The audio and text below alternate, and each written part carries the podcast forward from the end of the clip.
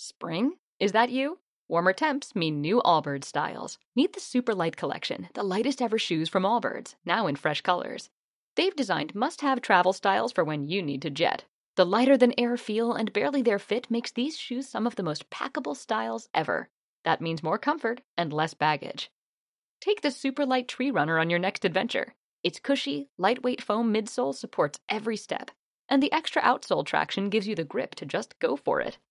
The eucalyptus fiber upper adds next level breathability to keep you going all day. Plus, the Super Light Tree Runner is comfortable and ready to go right out of the box. So, what can you do in a super light shoe? What can't you do is the better question. And because they're super packable, the real question is where are you taking them? Experience how Allbirds redefines comfort. Visit allbirds.com and use code SUPER24 for a free pair of socks with a purchase of $48 or more. That's A L L B I R D S dot com, code SUPER24.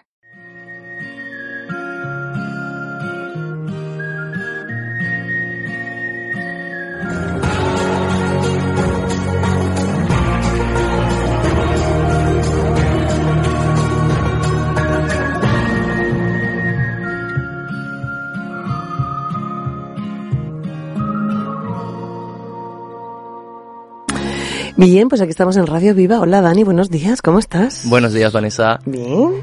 Encantado de compartir este tiempo contigo y con la audiencia y tratar temas muy interesantes, creo yo. Yo creo que sí, yo creo que sí. Tenemos hoy en este magazine así mañanero.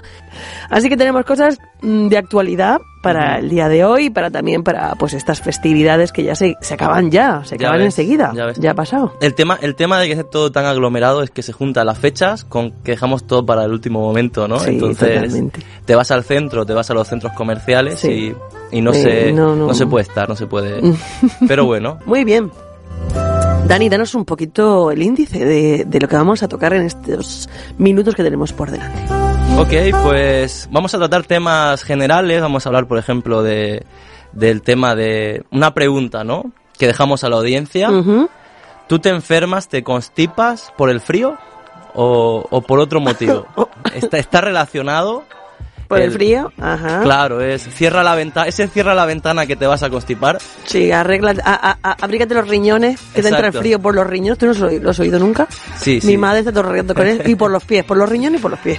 Entonces, es, es hasta, hasta qué punto te, tiene razón quien te lo dice, ¿no? Mm, Después vamos a hablar del síndrome de la depresión de, por Avatar 2. pues, Pues, ahí pues está. ver la peli. Exacto. Mm. Se ve que está causando revuelo la película. Ya la causó la primera y está causando la, la segunda. Promocionaremos también una peli, ¿no? Ujú, Life Mark. Mm, Que está desde el 9 de septiembre en taquillas en Estados Unidos. Sí, lleva varios días siendo como, como de las primeras, ¿no? Se un, éxito, un éxito en taquilla. Vamos a hablar de qué, qué historia, qué, qué tipo de historia trata. Y después nos meteremos en temas así más... Sí, podemos tratarlos todos, ¿no? Ya ves, vamos a ir pasando un poquito por encima, pero estos temas centrales del programa tienen que ver un poco con lo mismo, ¿no? Con, con el tema de la juventud, de los estudios. Eh, por ejemplo, vamos a hablar de un artículo de, de, de un profesor, de Daniel Arias Aranda, que, titula de esta manera, Querido alumno universitario, te estamos engañando. y ahí hablaremos un poco de, de los adolescentes también, de, De la inteligencia. de la inteligencia, de- de varios temas muy, muy interesantes, Vanessa. Muy bien. Saludamos también a nuestra audiencia de Cosas de ayer y hoy. Por si acaso estamos en ese espacio, no te lo pierdas, disfruta de este tiempo porque tenemos un poquito de todo, de cosas de ayer y de hoy. Mm. Bueno, entonces, sí, Dani, tú eres de los que se resfría por el frío, mm, porque te lo pegan, porque... ¿Cómo, cómo es esto? ¿Qué nos dice este artículo? ¿Qué nos decía? Eh, particularmente yo antes me, me, me enfermaba menos. Últimamente me enfermo más, Vanessa. No sé por qué. ¿Por qué? No sé por qué. Tienes que comer mejor, Dani. Mm, Las defensas quizás. Sí. El COVID asomando me ha Mm. dejado secuela. No lo sé. No lo sé, no lo sé. Pero todos los virus, este, este invierno todos los virus han, han Es ido por el mí. tema de la mascarilla, dicen. Que como Puede hemos ser. estado viviendo dos años con mascarilla, hemos evitado gripe, resfriados, Mm. constipados, eh, muchas alergias. Ahora, una vez que ya vamos al aire despendolados sin, sin mascarilla, pues ahí ya es como más fácil pillarlo todo, ¿no? ¿Has visto la imagen del artículo? Ay, sí, sí, me encanta. Está- te da frío y te constipas enseguida o eres de los que aguanta el frío y no te afecta. Pues, pues Squire.com nos habla de, de que según, o sea, nos comenta, ¿no? El, el- el bloguero, el que escribió este artículo, como, como jugando al, al- a, un juego de mesa, ¿no? En una de las preguntas típicas de este juego, dice que le salió la enfermedad del, del, eh, más contagiosa del mundo, como el resfriado. Sí. Y entonces, claro, él pensó, dice, pero si es contagiosa, ¿no entraba por el frío? Y, y se hizo esa pregunta, ¿no? ¿En qué quedamos? Eh, ¿Es, es porque me he contagiado o porque me ha dado frío? Entonces, eh, el hombre se, se pone manos a la obra, se pone a investigar, dice que queda con el doctor Adolfo Rey Barbosa en el hospital eh, Vitas de Vigo y le confirma que efectivamente no es algo que, Es directamente relacionable, ¿no? Resfriarte con el pasafrío. No, nos, nos, nos, dice, nos dice este doctor que el frío no favorece directamente las infecciones, aunque puede facilitar una rinitis no alérgica, Oh. que esto te, te causa mocos, te causa tal, pero que si nos vamos al, al origen de esto, al final tiene que ver con un sistema inmunológico débil, con las defensas bajas, entonces es cuando, cuando lo pillas, ¿no? Entonces, teóricamente, si tuvieras unas defensas ahí súper fuertes, podrías estar en, en la nieve sin camiseta y no te, no te resfriaría. Pues sí, la verdad que sí, dice que habla mucho de, de que también es malo por las aglomeraciones, algo vírico que va por el ambiente dando vueltas y nos afecta si estamos en, en lugares cerrados sin ventilación, Mm, también afecta. Así que lo que tenemos que hacer es, es alimentarnos bien así es. y bueno, también llevar ese, este, mantener esa distancia, pero Mm. tampoco ser pedante, ¿no? Mantente lejos, por favor, que estás resfriado. Ya ves, ya ves. Bueno, con el tema del COVID, A ver, yo Era- por ejemplo aquí en la congregación sí que recomendé el otro día que los que estén tosiendo, tengan síntomas con fiebre o lo que sea, y quieren asistir, no saben si es resfriado, si es gripe, si es no sé qué, Mm. pues que no, vengamos con mascarilla. Claro. amor a los demás. Yo también pienso en, bueno, ahora todo lo de la cepa china que viene, Sí. que están muriendo un montón de gente. No sé si las noticias son de Taiwán, que son enemigos antagónicos. Taiwán y China eh, están dando, haciendo correr bulos de estas cepas nuevas chinas y que por eso eh, viene de nuevo para Europa. Han cerrado el mercado en Italia, Mm. mucho control, ¿no? sí. Pero si te pones a pensar, la verdad que te da un bajón que no veas. Pensar que ya hemos salido de la pandemia y que por ahí asoma algo más, ¿no? Mm, ya ves, ya ves. Pero Bueno. bueno, ahí eh, es verdad que yo noto este año como más contagios, más... También porque era todo COVID antes, ¿no? Era todo, todo, era era COVID. COVID y ahora... Todo era Mm. COVID, ahora ya no, ya no hay COVID. Sí noto que yo no me, no me enfermaba tanto como me enfermo ahora, pero bueno, qui- quizás es la edad, Vanessa. Claro. Quizás, Es la edad, la vejez sí. prematura. bueno, ¿y qué me dices del tema de Avatar? Esto ha sido todo un, vamos, Ya ves. una función de merchandising, de publicidad a tope. 10 años ha tardado 10 años. el director. Ahí pudimos, muchos creían que iban a ver, eh, no sé si fue por ahí, por eh, verano, que salió el Avatar 1, creyendo Mm. que íbamos a ver Avatar 2. Ya ves. Y todo el mundo fue al cine creyendo que iba a ver Avatar 2 y se encontró con Avatar 1. Ya ves, ya ves, se confundió. Eso pasó. Pero mucho, es verdad que estoy pensando 10 años porque mis hijos cuando salió Avatar 1 tenían 10 años, 8, 7. Si Mm. Rubén hoy va a ver Avatar, en su momento tenía 7 años. Ya ves, ya Entonces, ves. claro, era necesario volver a poner Avatar 1 en los cines Para que la gente para recuerde, que ¿no? recuerde de lo que estamos hablando. Pues el, el- el tema nos cuenta el, el español.com algo muy interesante. Es que, claro, el mundo de Pandora es un mundo súper bonito, aparte de James Cameron. Eh, el, el director, si no me equivoco, fue él, ¿verdad? Sí. De la película. eh, se, se esforzó mucho por hacer algo diferente. A mí me contaron, un mundo. me contaron en la carrera que cuando él hizo Avatar 1, dijo, a mí los efectos que hay ahora no me vale. Entonces me contaron que reunió un grupo de ingenieros informáticos, de sonido, de imagen, y le diseñaron programas específicos Wow. de realidad eh, virtual y de, todo de Wow. todo este tema para que él pudiera sacar los efectos que tenía en la mente. O sea, imagínate. Entonces, claro, por eso sus películas son, las estas de Avatar son súper caras, tienen que recaudar un montón de dinero para ser rentables. Y entonces sacó nuevos Los efectos. gráficos, todos los efectos, dice Claro. que es una pasada. O sea, la gente dice que sobre todo se ha recreado mucho en el paisaje Mm. de Pandora y que eso ha sido como eh, el tema, ¿no? De Exacto. qué pasada, esos mares, esos, esas montañas o lo que Exacto. sea que sea Pandora. Todavía no la he visto, tengo que decirte. Yo la, la vi hoy el otro día, está, está muy bien. Pero La- lo que es la, la- el, ¿cómo te digo? La, el tra- eh, La trama, La ¿no? trama no es Mm. tampoco nada la del. Claro, la, la crítica dice, la trama es suficiente para que te quedes sentado y disfrutes del espectáculo visual, ¿no? Es, es al final, el énfasis de la película es el espectáculo visual que vives, sobre todo si la ves en tres dimensiones. Claro, porque la primera de Avatar sí que tenía más trama. El Mm. Claro. hecho de meterte en un mundo donde tú tienes Mm. un avatar que se llama ahora. Claro, además era nuevo, era, era un... Eh, el- eh, oye, el término avatar yo creo que fue como, como que nació de la peli Avatar. Y Se cuando tienes un ahí, avatar sí. Mm. para un juego de, de PlayStation, eh, de- Mm. diseña tu avatar, diseña Ya ves. tu, ¿no? Mm. Salió de, de todo, como que ha creado una cultura Ya ves, de, sí. de- de vivir y muchos hablando de esto Dani que no viene al caso pero mucha gente vive en, en su avatar no vive en su realidad Mm, es- los que están jugando por la día la noche que viven en continuos juegos en, en comunidad mm. eh, es increíble lo que se ha desde ese avatar hasta este momento 10 años yo había fenómenos que no escuchaba de los chavales sí que te picas con un juego tal pero vivir dentro del mundo no sé tú Mm. puedes hablar más de esto no Sí, se sumergen ¿no? en ese mundo virtual hasta el punto de que esa realidad les gusta más que esta, porque esta hay que trabajarla, ¿no? Esa, esa es como más fácil de, de... Un poco el artículo va de esto, no, no, no vamos desen- desencaminados. Ujú. Es la depresión que provoca el decir qué bonito mundo, qué real Qué se ideal. ve, qué real se ve en el cine, Ujú. Pero no puedo tocarlo. O sea, salgo del cine y me llevo un chasco porque verdaderamente es una fantasía. de nuevo está el centro comercial con sus tiendas Claro. aburridas con su cielo encapotado con los coches haciendo ruido Claro, no hay montañas voladoras, ni, No, ni, ni no, aves de estas no, así súper. Entonces, la gente, la gente se llevó pues pequeñas tristezas, incluso hubo gente que hablaba de depresión. Dice, se, se crearon foros alrededor de esto, ¿no? Hay uno muy famoso que es Avatar Forums. Y se abrió un tema titulado, o sea, un post titulado Maneras de lidiar con la depresión del sueño de que Pandora sea intangible. Entonces se crea un post y llegó a recibir más de mil publicaciones donde personas eh, compartían sus sentimientos, ¿no? Ese sentimiento de, ay, es que no es real, Mm. no es real, ¿no?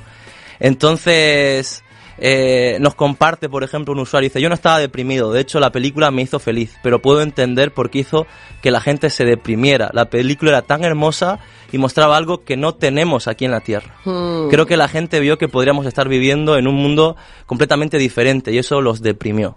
Entonces, comparar esas dos realidades, ¿no? La realidad súper hermosa de, de Pandora con, con, con tu realidad quizás no es tan, tan buena como te gustaría, pero también tiene que ver con trabajarla, ¿no? Tu, tu realidad puede cambiar, puede... Claro.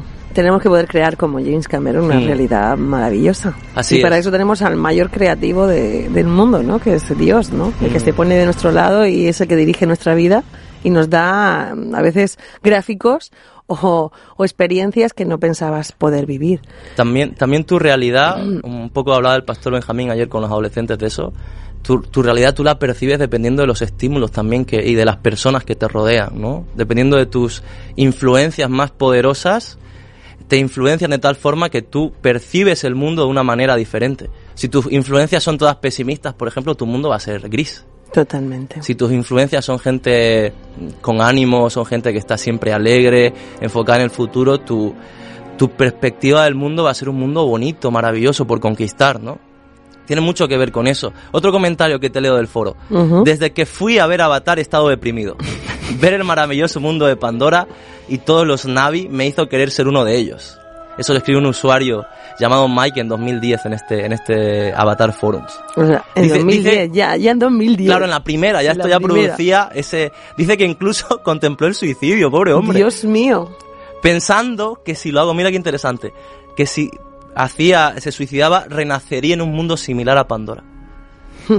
Como, ¿cómo puedo conectarme con esa Pandora, no? Cuando la Biblia ya nos habla Ya de que nos hay- habla de una Pandora, ¿no? Nos habla de un- de un cielo- nuevo y una tierra nueva. Ya ves, donde dice que, que el- pisaremos por calles de oro, mar de cristal. Bueno, ten en cuenta que esto lo está escribiendo un hombre de hace mm, dos mil- más de dos mil años, Juan, Mm. cuando vio todo Sí. lo que vio, ¿no?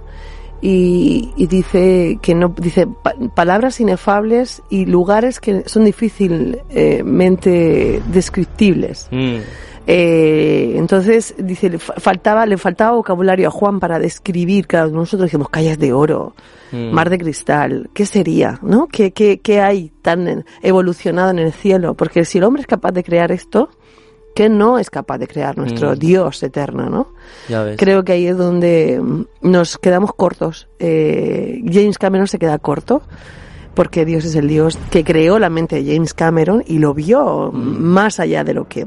Es que es tan maravilloso, mm, no, no tenemos que limitar nuestra mente de lo que puede pasar en la eternidad. Mm. Estamos escuchando la banda sonora de Avatar, ¿sabes? Aquí. Oh, qué bonita. Al final, James Cameron es un tío, un tío muy, Un muy listo. ¿no? Él, Mm. él ha hecho varias películas taquilleras y ha conectado, ha conectado con la eternidad de las personas, si lo Mm. piensas. Y eso siempre, siempre va a apelar a, a algo, a algo interno que, que está sin, está sin realizar.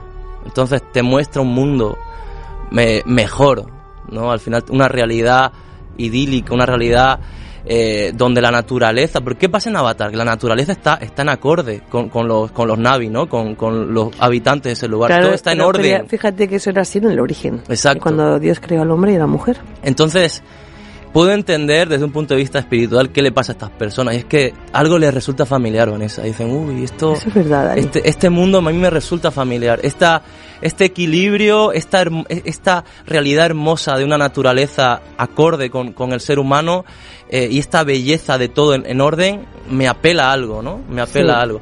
Entonces, efectivamente, yo, yo creo que, que sin querer o queriendo el, el director se Nos ha conecta pintado algo eterno. eh, nos conecta con nuestra eternidad, con ese deseo que está en todo el mundo, eh, en todas las personas, ¿no? De, de, de algo mejor, de, de un cielo, de, una eternidad que está insatisfecha. Entonces, eh, me gusta cómo lo pintan algunos eh, pensadores cristianos, ¿no? Dicen que C.S. Lewis decía algo así como, cuando veamos el rostro de Dios cara a cara, nos daremos cuenta de que siempre lo hemos conocido. Wow. Entonces- Entonces, muchas cosas que podíamos ver, ¿no? C.S. Lewis eh, me gusta cómo pinta la eternidad y cómo pinta la, la relación perdida con Dios, porque la, la dibuja de manera muy poética, muy bonita, como, como algo que perdimos y que estamos buscando insaciablemente. O sea, estamos echando de menos un hogar, una casa. Un Sentido un- de pertenencia. Exacto. Un, un, un por qué y para qué, ¿no? Mm. Un por qué y para qué de, de que estamos aquí, ¿no? Es como que aquí estamos, no nos dejaron a la humanidad, estamos haciendo mucha bolsa, mucho eh, especulaciones, guerras, intereses, pero todo eso está eh, eh, latente ahí, pero realmente en el fondo el hombre y la mujer necesitan la conexión con lo eterno, necesitan la relación con, con su Dios creador y que esa necesidad nos lleva a hacer muchas cosas que no son, no damos en el blanco, Mm. pero sí que apuntan hacia un, hacia un lugar que es, es el alma del hombre, es el- las emociones para la que fuimos creados, el por qué estamos aquí. Es muy, muy interesante, Dani. Sí, entonces al final yo creo que esa, esa depresión tiene, tiene un porqué, ¿no? Y es algo, algo echa de menos, echa de menos esa persona que está como... Sí, hay, hay una Pandora, hay una Pandora, hay lo que lo que dibujó James Cameron ni se asemeja a lo que a lo que Mm. Dios dibujó, ¿no? A lo que Dios tiene. Es, Entonces, es genial. De, mm. Para los que creemos en un Dios, es nuestra esperanza y no nos da depresión. Al revés, caminamos es. esta tierra queriendo hacerla mejor cada día, eso sí, que es verdad, pero Mm. no ignorando de que esto nunca va a ser lo, lo, de, lo eterno, lo que esto se, aquí todo se consume, pero en, la, en, en, el, en el cielo dice que todo es sustentado por él. Mm. Que él, él- él no habrá falta de, de sol porque él será el que ilumine todo, ¿no? Eh, él será la estrella eh, y iluminará todo. Bueno, eh, dejando aquí aparte a, a James Cameron y Avatar y esa depresión post eh, eh, tenemos una película que habla de cosas como más, mm, más, ¿qué diría yo? Profundos. ¿Qué diría yo? Sí, más profunda, la adopción. Mm, el Life Mark, ¿no? Que, Sí. Que sigue eh, según según lo que lo que lo que leemos sobre la crítica sobre em, en páginas de películas dice que sigue la estela de éxitos como eh, Prueba de Fuego o War Room, ¿no? Entonces, con motivo del Día de Todos los Santos, la distribuidora cinematográfica European Dreams Factory anuncia el nuevo estreno para, para, para 2023, ¿no? Y se trata de Lifemar, un film que aborda el tema de la adopción a través de una historia inspirada en hechos reales. Su protagonista es David, un chico de 18 años que vive feliz con la familia que lo adoptó cuando era un bebé. Su cómodo mundo se pone patas arriba cuando inesperadamente su madre biológica expresa su deseo de Guau. conocerlo. Guau. Y dice que con, con el ánimo de sus padres, David se embarca en un viaje que va a hacer que él descubra su pasado, descubra de dónde viene. Eh, Kirk Cameron y los hermanos Kendrick son los Mm. que han elaborado esta, este éxito de taquilla y que creo que va a ser muy interesante.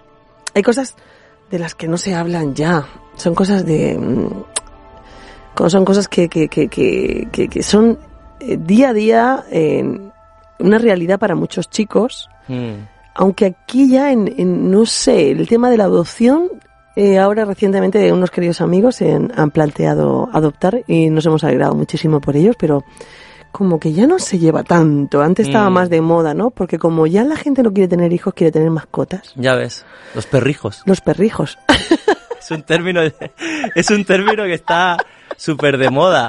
No había oído, no había. No lo había oído. No, pero es que totalmente. Sí, sí. Ten un perrijo, pon un perrijo en tu vida. Eh, no dura más que tú. Gente, gente que, que ama tanto, bueno, y hay todo un negocio, o sea, el negocio de las Bueno, por mascotas supuesto. es súper lucrativo para las empresas que están metidas ahí adentro. Porque Totalmente. claro, la- los mimas como si fueran parte de tu familia, Gastas ¿no? en ellos Así como es. si fueran tu familia, inviertes, pero ellos no te van a cuidar cuando, Ya ves, cuando te hagan mayor. Morirán antes que tú, porque normalmente un perro que, que dura... siete años. No, 10, 15, sí, hasta ahí bien cuidadito. Mm. Y que no estamos en nada en contra de, de las mascotas, pero no Claro. pueden, no son sustitutivas. No, yo creo que no. No.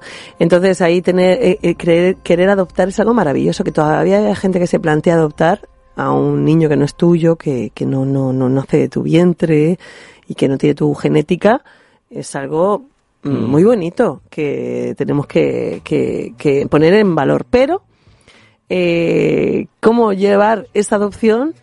Mm, Es complicado. ya ves. Es complicado porque yo he visto casos donde es un- saben que es- cargan el rechazo desde que son pequeños y generan mucha rebeldía, no, no, no aceptan su familia de ahora, pero también cuando ven la que tenían tampoco la quieren. Mm, Pero creo que es algo que, que Dios eh, tiene un amor adoptivo siempre. Él sin merecerlo nos adoptó ujú.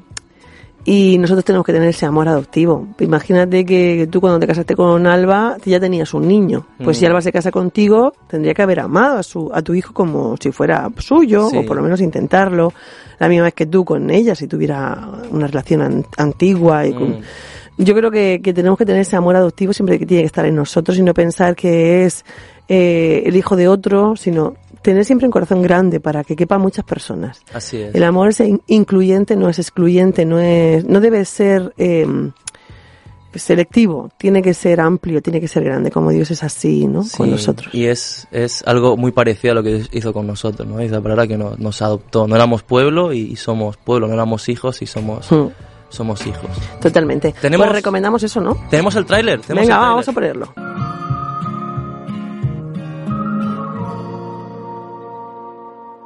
¿Estás de acuerdo con que la gente sepa que eres adoptado? Sí. Casi. Mm, En realidad no. ¿Recuerdas que pediste ver esto cuando tenías 8? ¿Qué edad tenían? Ella tenía 18 y él 17. Honestamente no tenía idea que tanta gente quisiera adoptar. Imagina lo asustada que debe haber estado. Estaba embarazada cuando se graduó y luego decidí darte en adopción. Dios, si estás ahí, por favor, protégelo y cuídalo. Es una madre que quiere hacerte una pregunta. Debe haber sido una decisión muy difícil, ¿Hola? pero ella te amaba y estoy feliz por la decisión que tomó.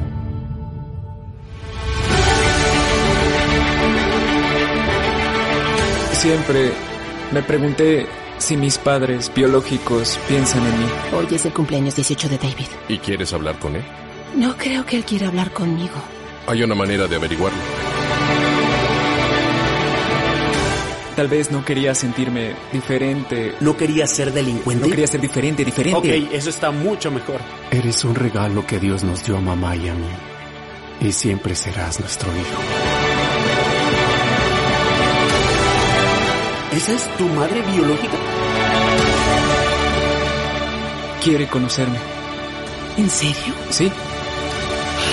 ¡Esto es genial! ¡Hey, Emily! ¿Qué tal? Es Elizabeth.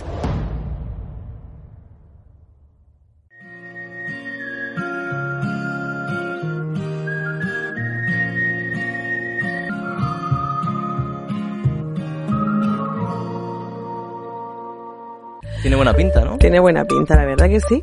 Muy, muy bonita, muy bonita, muy interesante. La recomendamos encarecidamente. Qué bueno que haya eh, empresas que, cinematográficas, ¿no? Que, que dediquen su presupuesto y su- sus recursos a tratar tomas, a tratar, a tratar sí. mm, y han sido un, han sido muy, muy, muy valientes, porque no había eh, empresas, no había rama para el cine cristiano, salvo alguna cosa como La Pasión, Mm. pero era más de la rama católica, pero ellos son gente que ha dicho, aquí estamos, vamos a dar guerra, vamos a... ¿Por qué no? ¿Por Mm. qué no, no? Ya ves. Y son eh, emprendimientos geniales que creo que pueden alcanzar muchas vidas y que pueden mandar un mensaje diferente y marcar la diferencia. Buscando y, y buscando esa excelencia, ¿no? Esa, esa decir, bueno, som- somos, vamos a hacer un mensaje bueno, pero también vamos a hacerlo con excelencia. Entonces, películas bonitas, bien hechas, donde se nota que hay un, un buen trabajo, una buena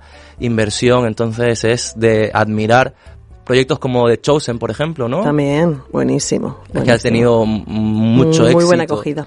¿Por qué? Pero por la excelencia, por, por, se nota que hay, hay personas involucradas en el proyecto que, que le han puesto el corazón al proyecto y que lo han hecho con la mayor calidad que han podido. Entonces eso siempre, siempre traerá buen resultado. Tiene que ser, tiene que ser, y más con, con el mensaje tan poderoso de Mm. la vida de Jesús o con lo que Dios hace a través de, de- de testimonios como el de la adopción, el de la oración, como un cuarto de guerra, o el de prueba de fuego, ese Mm. bombero, ¿no? Que, que tenía, ves. o policía, no sé si...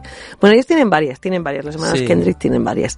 Pues te animamos a verla. Eh, Life Mark eh, de Kirk Cameron y los hermanos Kendrick. Exacto.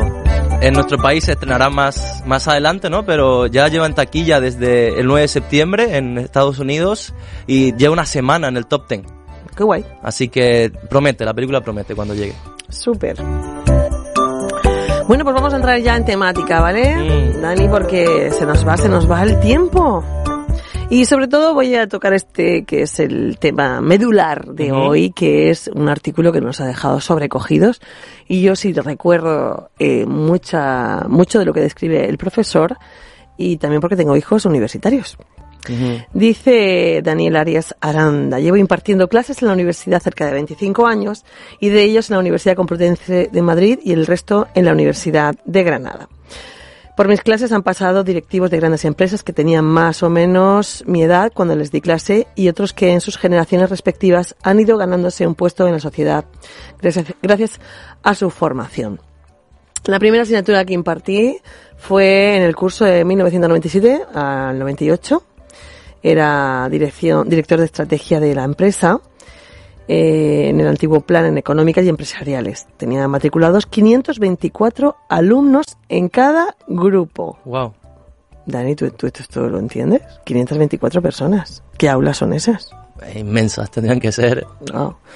Era imposible distinguir las caras de los que se sentaban atrás en aquellas gigantescas aulas del pabellón eh, del tercer curso de la UCM. Ah, eso sí, las aulas estaban llenas. Incluso algunos alumnos se tenían que sentar en las escaleras porque no cabían. Mm. En las horas de tutoría los alumnos hacían cola en la puerta de mi despacho para responder las consultas, curiosidades, dudas. Era agotador como satisfactorio también.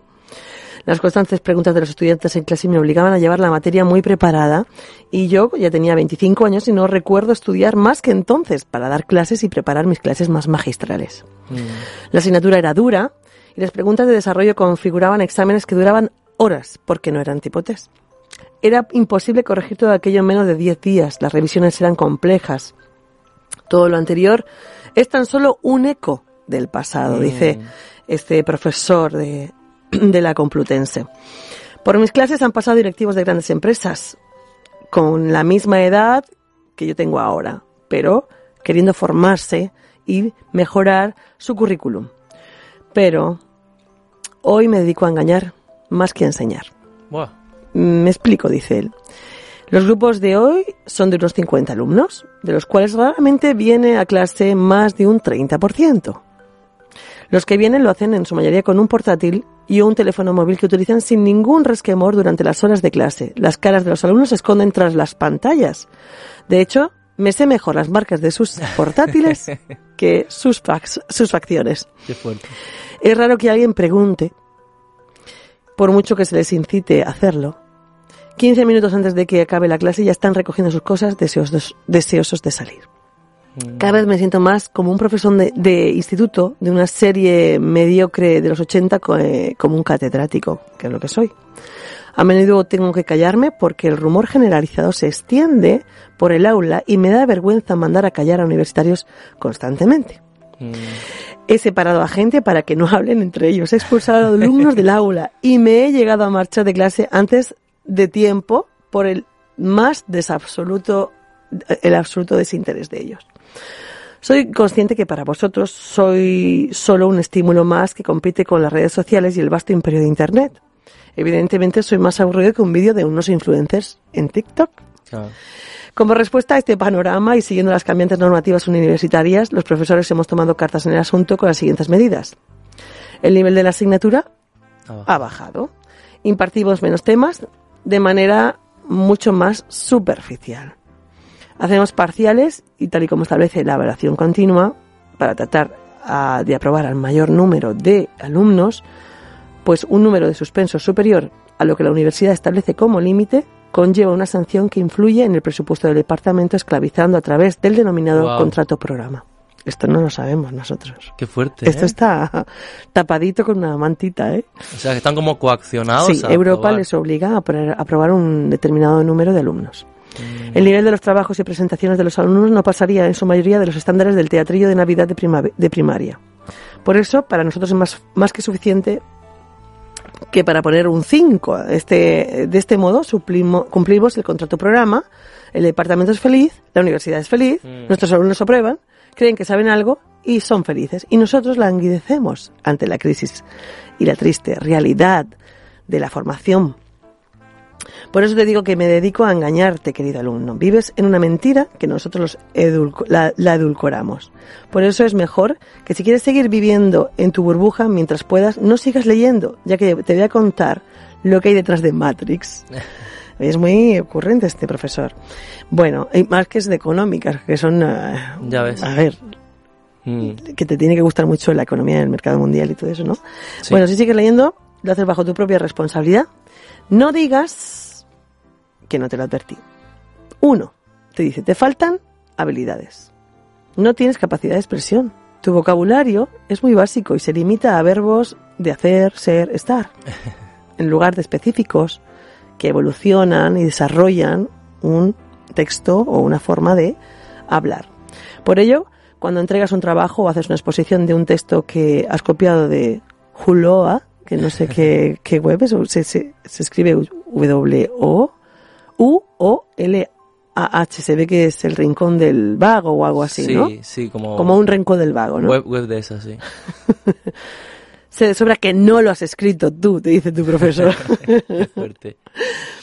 Pero para más Inri, cuando te lo pregunto en clase sobre el significado de esta frase, no sabes qué contestar con lo de considerando la posibilidad de articular el concepto de selección adversa con las bases teóricas de la economía de las organizaciones y te pregunto acerca de qué significa esto, no sabes qué decirme.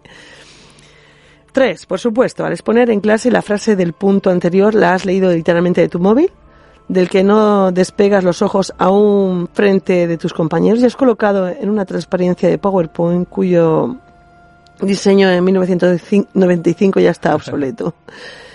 Eh, mm, no sabes estar, balbuceas, te encorvas, no fijas la mirada, te llevas las manos a los bolsillos, vienes a una exposición en chándal, no te dignas en respetar la institución milenaria que te acoge. Está Mm, muy indignado Qué este fuerte, profesor. ¿eh? Si tu expresión es limitada, tu escritura lo es más. Se nota que ya no se hacen dictados en educación secundaria. Es verdad. Mm. Caso aparte merecen los alumnos que no hablan español y no comprenden, y entiendo que estén un poco perdidos, pero los españoles no tenéis por qué. Jamás hubiera superado esta asignatura hace 10 o 20 años, quiero que lo sepas. Qué fuerte. De hecho, de tu clase, no más de 10 personas seguirían admitidas en estos estudios. Te lo dice un licenciado que acabó dos titulaciones en la Universidad de Carlos III de Madrid, donde tras cuatro convocatorias suspensas de una asignatura, ibas a la calle. Te Wow. expulsaban de la carrera. Qué fuerte. Tu nivel de lengua extranjera es nulo. Las habilidades blandas eh, brillan por su esencia. Liderazgo, resiliencia, trabajo de grupo. Vienes anestesiado por las redes sociales. ¿Te crees que no me entero? Mientras doy clase veo tu cara de soslayo tras la pantalla con risitas. Y yo sé que explica la cadena de valor de la empresa. eh, yo sé que explicar la cadena de valor de una empresa no es nada graciosa, con lo cual te estás riendo de un TikTok o de un meme o de cualquier tontería que estás viendo en tu teléfono. Me hago el tonto y miro para otro lado, pero lo sé. Estos puntos no son solo eh, son solamente la cima del iceberg. Los profesores estamos hartos de formarnos en técnicas docentes multidiversas y de pelajes exóticos para motivar al alumnado. Lo que está claro es que si tú, estudiante, no tienes interés, yo no puedo plantarlo por ti. Pero sí puedes hacer, hacerte creer que vales, aunque sepas que es mentira. Me he convertido en experto en hacerlo, porque el sistema me lo exige y yo cumplo. Y rezo porque esto solo me ocurre a mí y como mucho en mi facultad, que no ocurra en la medicina, en la ingeniería de caminos, cuando se diseñe un puente Ya ves. y estemos ahí montaditos y no se pase cualquier desgracia. Podemos echarle la culpa a la universidad pública y tiene bastante, pero no toda. Si quieren calidad, que se vayan a la privada, dicen. Wow. He escuchado por ahí mucho de esto. Si pago, por lo menos voy a estudiar, ¿no? Estoy más motivado ya que me ha costado una pasta mi primer año de medicina, que son 14.000 euros, por ejemplo, aquí en la. UCAM. Y ta- te esfuerzas, Ya ves. porque dices, oye, que me está costando, ¿no? No obstante, mis evaluaciones docentes son, no son, son muy buenas y las he publicado. Por eso soy un, no soy una excepción. Cuando hablo con compañeros coinciden con mi visión. Escribir esto es arriesgado y es más cómodo callar y obrar. Lo entiendo perfectamente. Patada y al área es la actitud mayoritaria. No quiero terminar exponiendo problemas sin dar soluciones. Las hay. Pero para ello hay que romper el paradigma en que estamos sumergidos y ser muy valientes. He aquí algunas propuestas incómodas. La 1. No somos todos iguales. Hay estudiantes con vocación e interés eclipsados por la mediocridad imperante. Centrémonos en los que están interesados. La universidad es para formar a las élites intelectuales. Antes de que me llaméis facha, esa frase es el insigne de Gregorio Peces Barba, mi rector cuando estudiaba en la Universidad de Carlos III, padre de la Constitución y socialista de los de verdad. O sea que no es de fachas. ¿Cómo han cambiado las cosas? Dice el profesor. La formación profesional forma grandes profesionales que no han de ser universitarios. Estaba diciendo una diferencia entre el FP, la formación profesional, y la formación universitaria. Devolvamos al profesorado, universitario las competencias perdidas, como la autoridad intelectual a la hora de diseñar planes de estudio, modelos de enseñanza y currículum. No podemos esperar dos años a que la ANECA dé el visto bueno a una modificación de los planes de estudio. El mundo cambia demasiado rápido para seguir impartiendo contenidos obsoletos. Reforcemos las capacidades básicas en enseñanza no universitarias, enseñar a pensar, a enfrentarse a obstáculos, a expresarse, a tener modales, a leer y escribir bien en español, en inglés, a tener tolerancia a la frustración y sobre todo a buscar la superación constante. Esto me encanta porque viene a colación del, del Siguiente artículo. ¿no? siguiente artículo que habla mucho de que no tenemos capacidad de, no tenemos resiliencia, Mm. no resistimos las, las adversidades y pronto pasamos pantalla cuando no hemos aprobado la primera. Y es capacidad de tener un obstáculo y decir, ¿qué voy a hacer con este obstáculo? No me voy a volver loco, no soy una generación de cristal, quiero luchar y superarlo. Mm. No es una pantalla que se acaba y vuelva al principio sin ninguna co- mm, consecuencia, que es mucho de lo que hablábamos antes, ¿no? De vivir en un mundo Ideal, donde no- ideal de cuesta. TikToks, donde nada te cuesta, donde es desliza y me voy llenando de información, Mm. que es una información muy plana, tres frases, muy poco, muy pocos caracteres. Creo que hemos perdido mucho y habla también este artículo que, bueno, que no nos va a dar tiempo a, a hablar de él, pero sí que nuestro nivel intelectual Ha disminuido, ¿no? de una forma bestial. Ya son, antes, eh, en el siglo pasado, Mm. nosotros éramos mucho más inteligentes que nuestros padres. De eso que, Mm. hijo, ve más lejos que yo he ido, que yo he tenido que estar trabajando desde que era pequeño. Y nosotros nos hemos formado. Pero ya nuestros hijos serán más, menos, estarán menos formados que nosotros y tendrán, tendrán una capacidad intelectual menor que la que estamos viviendo. Entonces, es- es- para mí es una tragedia. Preocupante, ¿no? Pues se les, se les exige menos al, al, estudiante, entonces da menos. En la carrera yo escuchaba esto, ¿no? Que los profesores hablaban y decían que, que demos gracias de que el nivel, en el sentido de dificultad, no dice, guau, si os hubiera tocado estar aquí en esta clase hace 10 años, ¿no? Hace 3 años.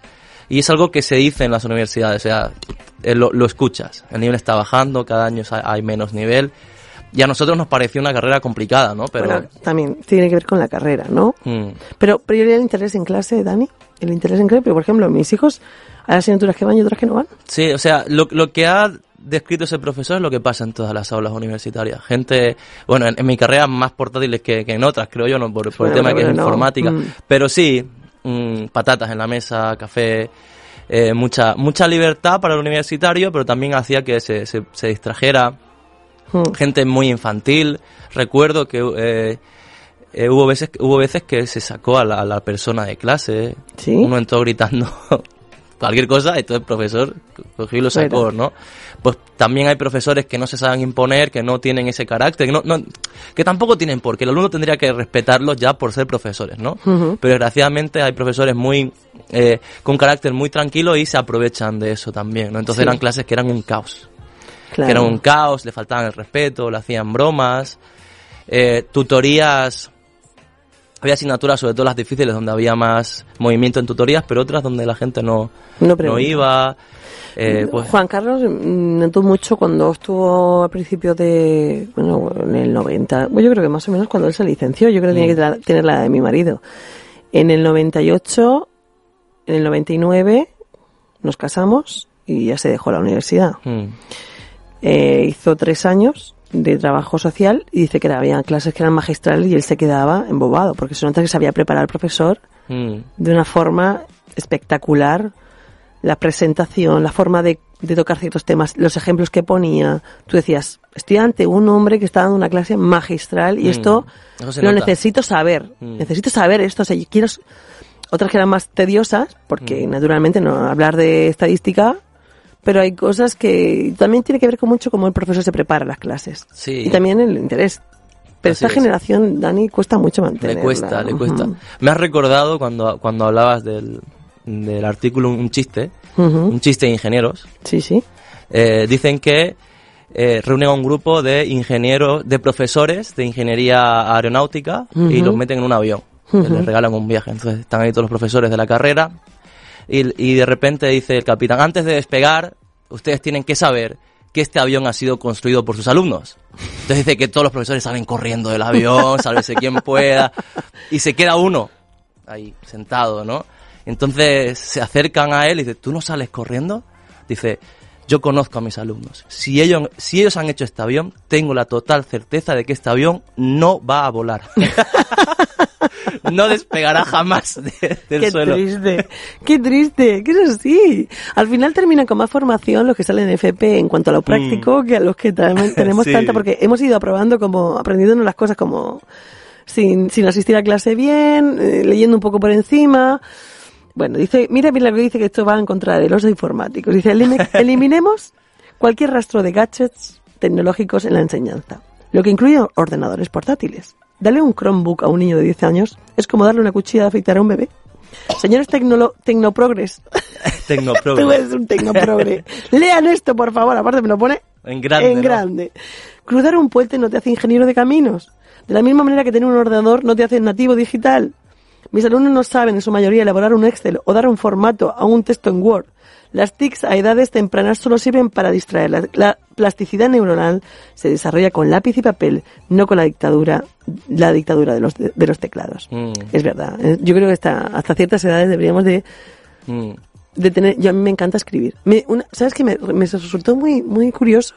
¿Sabes que me saqué hace poco el acceso a la universidad, el año Mm. pasado? Y yo me encanta escribir. O sea, teclear, tecleo.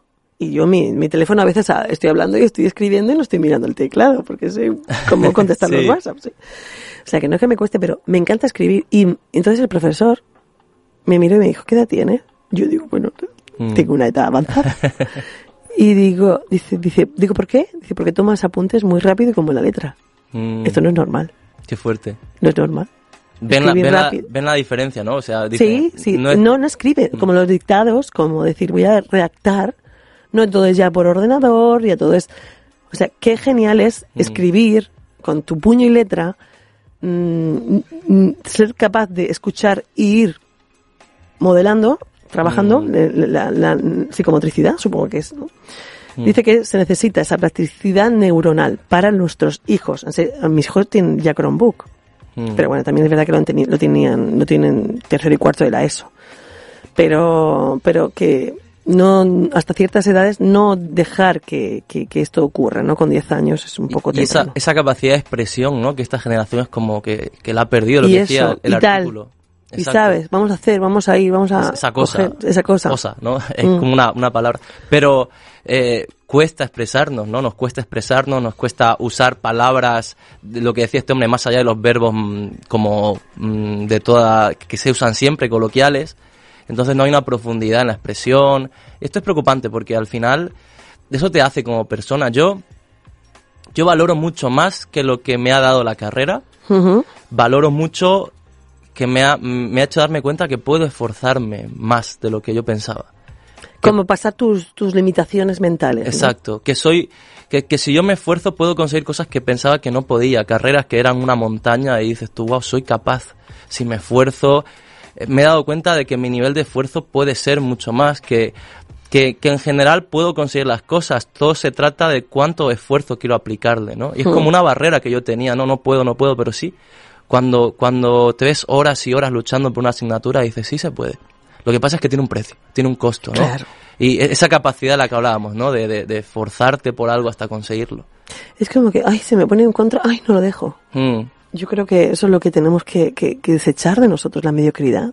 así es. Dice él también que fomentemos la cultura y la competi- de la competición y la colaboración en todo tipo de enseñanzas. Mm. Competición y colaboración. Son, contra, son, son contrarias. Pero dice, Mm. el esfuerzo conlleva recompensa. Lo que estás Mm. hablando. A veces a largo plazo. Los mejores serán premiados y los peores se quedarán fuera de juego. Y si quieren volver a entrar tendrán que esforzarse más. O más bien, centrarse en otro juego. Esto se llama flexibilidad académica. Si tu hijo es malísimo en matemáticas, pero le encanta tocar la guitarra, quizás tengas que ponerle un profesor particular en guitarra y no en mates. Mm. El sistema ha de aceptar esto. Saquemos lo mejor de cada individuo. Me encanta esto porque hay inteligencia que no es inteligencia en cuanto a conocimiento y almacenar conceptos, Mm, sino más bien inteligencia emocional. Hay Ya gente que no tiene inteligencia emocional. Pero qué, qué maravilloso saber cuál es mi fuerte. A lo mejor yo soy un perfecto matemático porque yo veo una, un- una ecuación o un logaritmo o una integral y digo, wow, mm, esto está, esto es... Pero sin embargo, eh, me ponen a tocar la guitarra y soy nulo. ya ves. Hay gente que está mixta y tiene, puede sí ser un buen matemático, pero a la misma vez también puede comunicar y tiene una inteligen- inteligencia emocional. Pero a veces hay que estamos, a veces estamos polarizados. Entonces no tenemos por qué ser todos ingenieros de caminos ni todos abogados. Así es. Habrá gente que tenga que tocar la guitarra, habrá gente que tenga que ser trabajador social porque le encanta estar con gente. Mm, O, o yo qué sé, no sé, creo que eso es muy importante, individual- individualizar. Cada uno centrarnos en lo que se nos da, se nos da bien. Y esto en España nunca lo hemos hecho, porque siempre las profesoras de primaria, cuando les encanta ser profesores de los de los de 10, Mm, de lo que lo pillan todo a la, a la primera. Pero eh, para mí una buena profesora, un buen profesor es aquel que sabe ser profesor, por lo menos en primaria y en secundaria y en, en cursos más mm, específicos, ser profesor de todos los niños, de los que tienen más capacidad y los que tienen menos, llevar a los que tienen menos capacidad, por lo menos, yo que sé, de redención, capacidad de visual de, de- de- captar algo, sino Mm. que tienes que explicárselo a través de otros, de otros métodos. Claro, lo- los, los habituales no te valen, no tienes como que forzarte por llegar Claro. a todo, todo, todo tipo de, de público. Exactamente. Bueno, dice con 18 años no sabes, salvo que tengas una vocación innata, qué es lo que quieres estudiar. Es verdad. Yo no lo sabía, pero tuve suerte al elegir. Flexibilicemos los primeros años universitarios y de FP. Las titulaciones no han de ser bloques de cemento. ¿Empiezas informática y no te gusta? Hagamos paralelas. Implanta- implantemos al mayor y menor, como en Estados Unidos, que una mala decisión no frustra una vida. Es Mm. como major y minor. No sé cómo, cómo es un término. Se ve que pasarelas de entre carreras. en fin, querido estudiante, esto es lo que hay. Quizás seas la excepción a todo esto escrito, ojalá sea así, pero los números me dicen que las probabilidades son inferiores al 10%, como buen matemático. En todo caso, no busques la solución en el Estado, ni en los sindicatos, ni en los cantos de sirena de los sismos, ni en las redes sociales. La solución está en ti. Si tú cambias, el mundo cambia. Si no quieres cambiar, no te preocupes, te seguiremos engañando, haciéndote creer que lo estás haciendo súper bien. Qué fuerte. Muy crudo el artículo, ¿eh? Crudo. Duro, duro y crudo, porque, porque es necesario. ¿Sabes? Que creo que sí. Que Mm. tiene razón. Que tiene razón, que tenemos que esforzarnos, Dani. Y que tenemos que también ver las... las por eso, mm, el estudio este de, de, de capacidades, Mm. de fortalezas, es muy interesante para a la hora de elegir una, una carrera universitaria. Y, y yo te digo, yo no sabía qué estudiar porque no tenía ni idea Mm. y no me motivaba ninguna carrera, ninguna. Y no estudié. Ahora yo te digo, yo, yo puedo elegir qué estudiar y yo tengo mil cosas que sé que soy buena. Mm. Pero sé que soy buena a través de la, la experiencia, a través de caerme y levantarme mil veces. Y creo que, que- que podría estudiar varias, varias carreras, que ahora mismo digo, esto en esto sería buena, en esto sería capaz. Pero a lo mejor no, mm, mm, como dices yo, él, son bloques de cemento Mm. que te llevan a, a que eres esto y ya tienes que especializarte con un máster, con tu formación ya laboral, eligiendo eligiendo como caminito dentro de como, tu profesión. como que te, te encasillan, ¿no? Y yo me doy cuenta que tomamos decisiones muy importantes con corta edad, ¿no? Es, es, es lo que hay, al final vamos creciendo y tenemos que decidir con 18 años qué, a qué nos vamos a dedicar. Y yo tuve la suerte que me gustó lo que estudié. Sí, pero pero, por ejemplo, tú por ejemplo eres la típica persona que tiene dos capacidades. Mm, Eres muy matemático, muy así de mente de pensar, muy, muy informático, pero luego tienes una capacidad de, de comunicar. Sin embargo, ¿qué carrera mm. de informática Ya ves, el, es como... tiene esa fusión? No, no lo hay. No la hay. No la hay. No la hay. Entonces, eh, pero me, me pasó una cosa en la carrera que me gustó, pero me di cuenta que no era lo que yo me esperaba. Pero me Te gustó. decepciona un poquito. Claro, me gustó, pero dije, podía no haberme gustado. Podría no haberme... ¿Por qué? Porque yo decía, oh, ordenadores. Yo- imagínate, yo llegué pensando que iba a reparar ordenadores. Y me encontré con el mundo de la programación Sí. y de, y de, y de, y de toda, todo el tema informático, ¿no? Y me gustó. Pero dije, me podría no haber gustado. Entonces me hubiera pasado como a muchos compañeros míos que... Te dejan a mitad. pe- te- se pegan depresiones, Vanessa, de que claro, tú imagínate tu sueño, yo quiero ser esto, informático, Yo ingeniero, y que en ahí. ese caso formación profesional eh, Mm. sería más bien informática, información profesional. Claro. Si tú quieres arreglar ordenadores y problemas, tienes que meter, tienes que un grado meterte- medio, un grado sí, un grado superior. Mm. Sí, totalmente. Es un poco esa, esa y los padres, ¿qué me dices que no tenemos ni idea de cómo Mm. aconsejar a nuestros hijos? Muchas veces aquí en la iglesia los padres vienen a decirnos, por favor, mira a ver qué, qué optativa va a coger mi hijo en bachiller Mm, porque esto le va a afectar a la hora de... Ahora yo tengo a Caleb, ¿no? Mm. Caleb va, a empezar ahora, um, termina el cuarto de la ESO ya, y ya le está pensando que va a estudiar. Claro, ya. Pero ¿qué carrera va a estudiar? Qué fuerte. Entonces, claro, para esta carrera necesita un bachiller específico. Mm, Entonces, con 16 años, Tiene él, que elegir él eso, tiene ¿no? que elegir qué. Mm. Porque te puede pasar como a Rebeca, que al final le eligió una de como de, de números, pero estudió ciencias. mm, ya ves. Se podría haber complicado menos la vida en bachiller. Le, le ha, le ha pasado a compañeros míos al revés, que escogieron una, un bachiller que no tenía matemática y después se metieron en ingeniería informática y les costó. Claro. Pero bueno, al final te esfuerzas, lo intentas y se consigue. Y se consigue, se consigue. Tenemos que hacernos más fuertes, tenemos que poder superarnos, conocernos, eh, pedir ayuda. ¿Por qué, ¿por qué no pedir ayuda? Ya ves. Mm, ¿Por qué no pedir consejo? Gente que ya haya estado en esa carrera, eso, eso te clarifica mucho tus expectativas, te, hace enfren- enfrentarte a la realidad. Gente que ya haya pasado por ese camino, ¿no?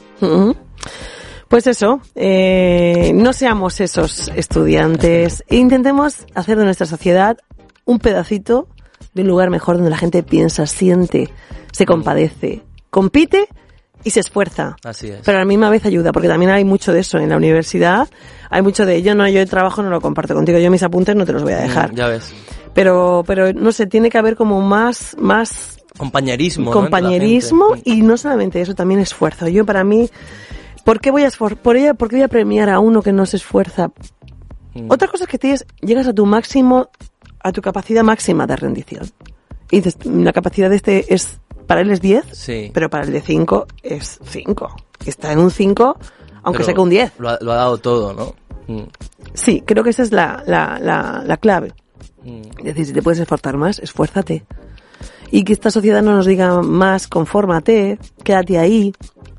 Este, estos días con mi sobrina estoy animando, ¿no? A que estudien educación, que estudien algo, que estudien, que, que estudien, Dios mío, que, que, que no se conformen con ser dependientes de tienda, no, no está nada mal. Pero si tienes capacidad y tienes que esforzarte, hazlo, hazlo, porque luego te arrepientes, ¿sabes? Te arrepientes de no haber estudiado. Ya. Y, y seamos así, que vayamos a más. Nosotros como hijos de Dios tenemos que decir, vamos como... Cabeza y no cola, ¿no? Esa- Sí, ser cabeza y no cola y estar ahí en lugares que de influencia, Ya ves. de influencia. Muy bien, Dani, pues nos vamos a tocar nuestro tema de generación de cristal, de la inteligencia, que bueno, sí lo hemos tocado un Un poquito. poquito, pero, sí, ahí, ahí se queda como otro melón para, para abrir. Para abrir, para abrir. Pues aquí te dejamos ya con la programación que tenemos en Radio Vida y eh, a mediodía también en Televisión Vida, predicaciones, buena palabra, canción. Mm. Tenemos música navideña hasta pasadas las, las fiestas el 8. Tenemos Sin Song, que me encanta. ¿Sabéis qué es Sin Song, Dani? Este programa de teatro Ah, que sí. tenemos eh, funciones navideñas, eh, funciones, perdón, de la, de la Biblia. De Estados Unidos, ¿no? Jonás, Muy bien montadas. sí, Jonás, Moisés. Que meten jirafas ahí adentro. Sí, sí, sí, yo estuve animales. ahí, yo estuve en Pensilvania allí. Es increíble y maravilloso ver gente, como decimos, como los hermanos Kendrick o Kirk Cameron, que, que se dedican en cuerpo, alma y espíritu a crear, Mm. a, a marcar diferencia y a ser excelentes. Qué bueno. Le dejamos con mucho material bueno, predicas buenas, de, de, de lo mejor y, y de lo que te va a alimentar el alma, más que a lo mejor la mente, pero el alma. Así ¿verdad? es. Algo que tienes que decir más, Dani, hacemos tu momento. Nada, un placer compartir eh, este, esta hora con la audiencia. Esperemos que los temas te hayan sido igual de interesantes que para nosotros y nos vemos en la siguiente ocasión. Muy bien, pues hasta luego. Chao. Nos vemos.